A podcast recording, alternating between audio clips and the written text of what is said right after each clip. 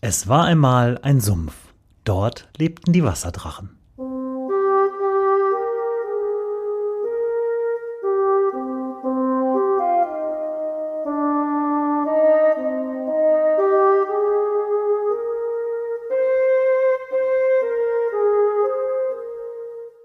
Wo die Wasserdrachen wohnen. Folge 13. Die Wasserkunst. Heute mache ich eine kleine Wanderreportage zum Thema Wasser in Paderborn, mal wieder Wasser. Ähm, aber ganz spezielles Wasser, nämlich die erste Paderborner Wasserversorgung, die nicht daraus bestand, dass äh, morgens Frauen dem Kübel runter an die Pader gingen. Zwar ist die Rede von der Wasserkunst. Heute stehe ich auch in der Straße, die heißt an der Wasserkunst.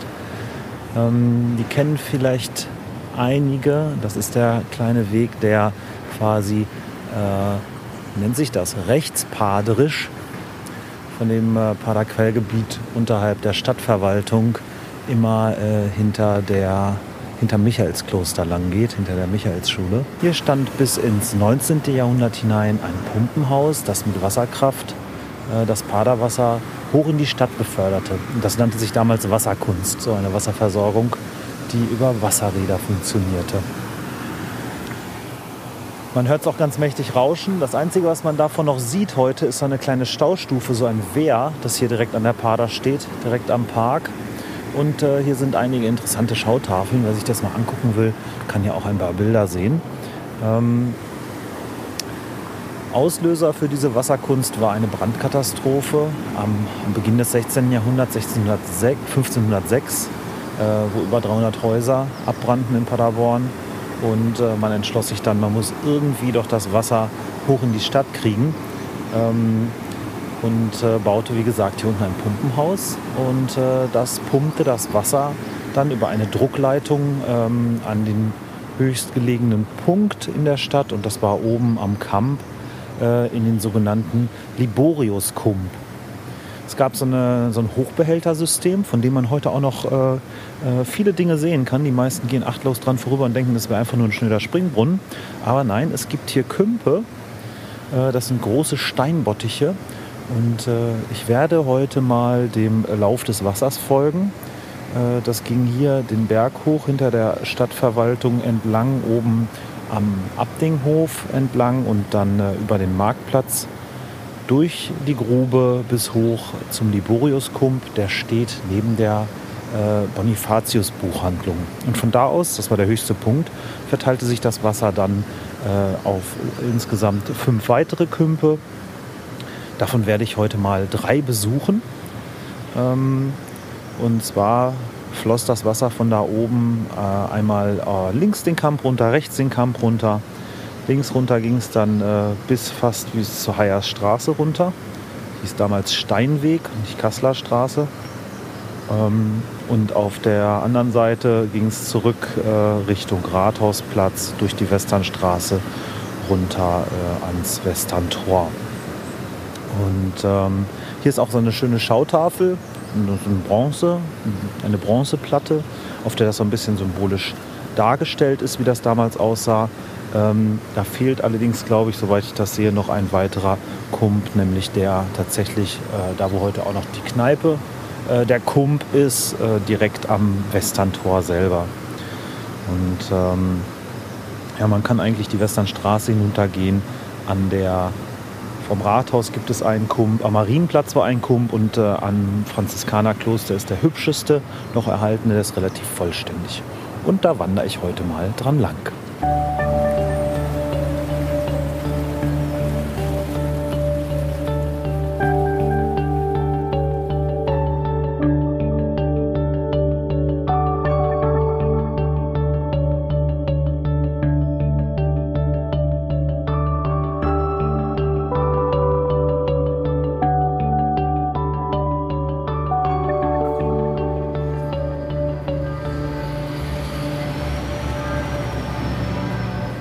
Ja, das sind tatsächlich ein paar Meter bis hier hoch. Ich bin jetzt hier mit dem Fahrrad hochgefahren. Von unten äh, von den Paderquellen an der eigentlichen Wasserkunst bis zum höchsten Punkt dieses Wasserversorgungssystems. Und das ist äh, der Liborius-Kump auf dem Kamp. Ich stehe hier vor der Bonifatius-Buchhandlung. Und äh, über diesen äh, Kump habe ich insofern schon mal in der allerersten Folge gesprochen, als dass äh, hier nämlich der Liborius oben aufsteht. Man hat diese ähm, Kümpe, nachdem man sie nicht mehr für die Wasserversorgung benutzte, dann zur Zierde umgebaut als Springbrunnen. Und äh, hier steht der Liborius ähm, auf einem Sockel. Das, äh, dieser Sockel wird flankiert von äh, vier Wasserdrachen mag ich ja sehr. Weil hier sind nicht nur die drei Wasserdrachen drin, oben neben dem Liborius, äh, da schmiegt sich noch an seinem Bein den, der Pfau. Fehlen eigentlich nur noch die Hasen der Vollständigkeit halber. Deswegen mag ich diesen äh, Liborius-Kump hier eigentlich sehr, ähm, weil äh, hier kann man sehr viel sehen, insbesondere die Wasserdrachen natürlich. Was hierbei auffällt, ist, äh, dieser Kump ist ähm, äh, in der Form, wie er heute noch da ist. Ist er vielleicht so, steht ein bisschen an der Schräge, an der einen Seite maximal 1,50 hoch, der anderen Seite vielleicht 1,20. Und ähm, die waren eigentlich mal doppelt so hoch. Nach dem Ende dieser Art der Wasserversorgung im äh, 19. Jahrhundert hat man äh, die Kümpe einfach einen Kopf kürzer gemacht und ein Stück runtergesetzt. Nach und nach, das ist äh, äh, bei dem hier offensichtlich 1952 passiert, weil vorne gibt es noch so ein äh, Wappen, an dem man ähm, ein bisschen erkennen kann, äh, da sitzt offensichtlich ein Engel oberhalb des Stadtwappens, das ist schon sehr verwittert, und links und rechts oben steht 1588. Deswegen ist davon auszugehen, dass dieser Kump eigentlich von 1588 ist. Und als sein Kopf kürzer gemacht wurde, ähm, dass das vielleicht 1952 war, weil links und rechts des Wappens stehen unten diese beiden 19 und die 52 in den Stein graviert. Ja, wie muss man sich das jetzt vorstellen? Ich sagte ja eben schon äh, über die Wasserkunst, über die Wasserräder und äh, das Pumpenwerk unten an den Paderquellen wird das Wasser hier hochgepumpt bis äh, an eigentlich den höchsten Punkt der Altstadt hier oben am Kamp. Und ähm, von hier floss es aus diesem Hochbehälter einfach durch die eigene Schwerkraft wieder links und rechts die Stadt runter. Einmal Richtung Theodorianum auf der einen Seite den Kamp runter und einmal Richtung, was heute die Kasseler Straße ist, seinerzeit der Steinweg, äh, dort auch nochmal runter und verteilte sich auf weitere Kümpe. Das floss so von Behälter zu Behälter über und an den einzelnen Behältern konnten die Bürger dann ihr Wasser zapfen.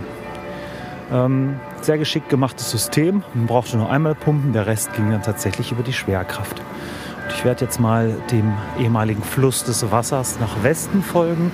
Dort gibt es nämlich den nächsten Kump auf dem Rathausplatz.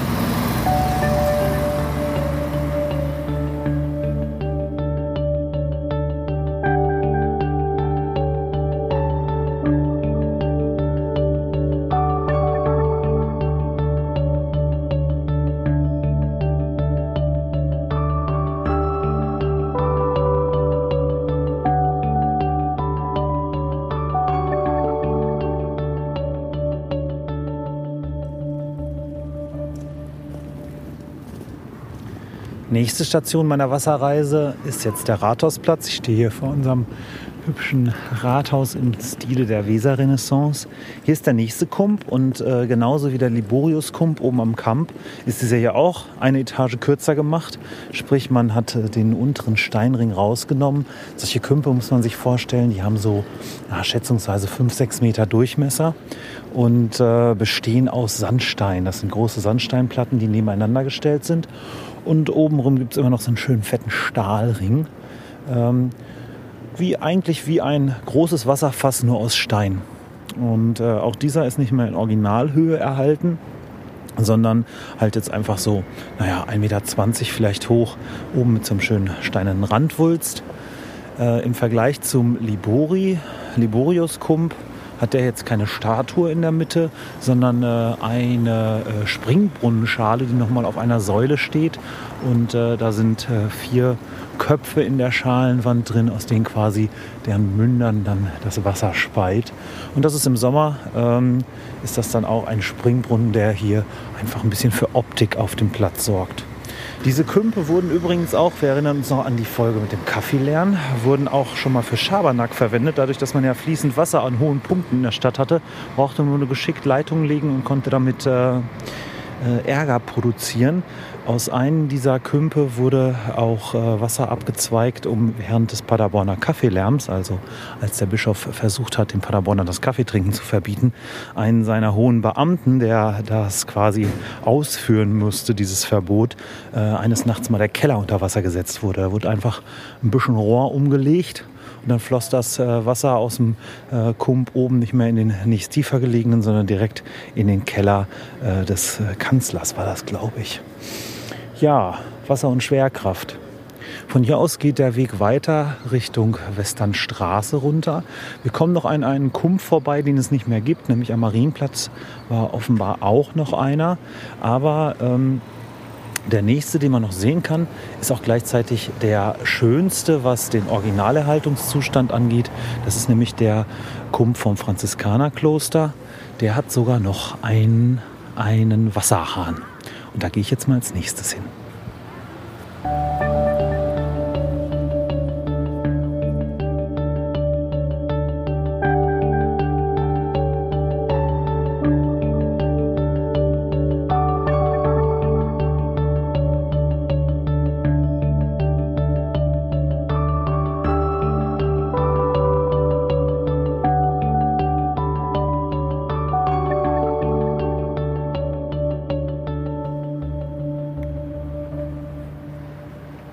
Bin ich in der Westernstraße an der letzten Station meiner Reise zu den Kümpen und zur Wasserkunst, entlang der Wasserkunst und stehe hier vor dem Franziskanerkump. Der ist, wie eben schon gesagt, noch in seiner vollen Höhe erhalten, so wie man sich das vorstellen muss. Also quasi doppelt hoch wie die anderen. Der ist so ja, sagen wir mal zwei Meter. Ich kann hier auf jeden Fall nicht über den Rand gucken. Auch hier wieder die Konstruktion, so wie bei den anderen, vielleicht so fünf Meter im Durchmesser, aus Sandsteinplatten zusammengefügt und von Eisenringen gehalten, wie eine große Wassertonne, wie ein großes Fass. Ähm, auch der ist mittlerweile zu einem Springbrunnen umfunktioniert, was auch äh, sich sehr toll in das gesamte Ambiente hier vom äh, Franziskanerkloster einpasst. Alles schön im Barockstil. Ähm, der ist umgeben von einer, ähm, ja, von einer Balustrade, die links und rechts von Freitreppen äh, erschlossen wird und man kann äh, oben herumgehen. Äh, dieser Kump hat auch ein Wappen, äh, wie jeder Kump, an dem ich bis jetzt war. Oben der vom Rathaus hat auch wieder das Stadtwappen drauf. Dieser hier ist allerdings umfunktioniert zu einer Art Kriegs Kriegerdenkmal. Dort steht nämlich drauf, das Paderborner Infanterieregiment 158 verlor im Weltkriege 107 Offiziere, 3209 Unteroffiziere und Mann. Eisernes Kreuz drunter Eichenlaub, das eingefasst in äh, einer ja, Schmuckrosette aus äh, floralen Gedöns, will ich das mal nennen. Ähm, das ist aber nicht das eigentlich Interessante, abgesehen davon, dass er äh, Originalhöhe noch hat. Äh, das Schönste an ihm ist, er hat auch noch eine Schnute. Ähm, nein, eigentlich keine Schnute, sondern einen richtigen Wasserhahn. Ähm, und hier kann man auch sehen, wie quasi das Wasser früher hier gezapft wurde. Das ist äh, zumindest äh, der Sitz eines Wasserhahns, muss man sagen. Dem fehlt das Drehdingsi oben drauf. Aber äh, man kann sehen, äh, wie das äh, funktioniert haben muss, dass das Wasser hier rauskam. Ähm, oben wahrscheinlich ein Schließmechanismus, der jetzt fehlt, äh, mit dem man das Wasser auf und zusperren konnte. Und vorne wirklich ein ganz äh, klassischer Wasserhahnabfluss, sogar ähm, mit einem Vorsprung, an dem man Eimer hängen konnte. Und der ist offensichtlich so oft mit Eimern behängt worden, dass er oben durchgescheuert ist. Da ist in die Bronze, nehme ich mal an, ist das hier, äh, ist so oft ein Eimer eingehakt worden, dass er von oben durchgescheuert ist. Also ein ganz altes Teil. Leider gibt es hier keine Jahreszahl, aus der sich, der sich erschließen ließe, wie alt es eigentlich wirklich ist. Aber wenn ihr mal einen Kump, quasi das äh, neben dem Pumpwerk, äh, eins der Herzstücke dieser Art der Wasserversorgung sehen wollt, der noch sehr nah dran ist, an dem, wie das wohl mal ausgesehen haben muss, geht äh, runter in die Westernstraße ähm, zum Franziskanerkloster. Dort kann man sich das angucken. Ich hoffe, euch hat diese Folge gefallen und äh, ich freue mich immer über Kommentare, über äh, Lob und Tadel zur Sendung. Bitte schreibt mir entweder per E-Mail an mail@wasserdrachen-podcast.de oder kommentiert am besten direkt unter dieser Folge auf der Website, äh, auch auf wasserdrachen-podcast.de. Ich bedanke mich fürs Zuhören und freue mich auf die nächste Sendung in 14 Tagen.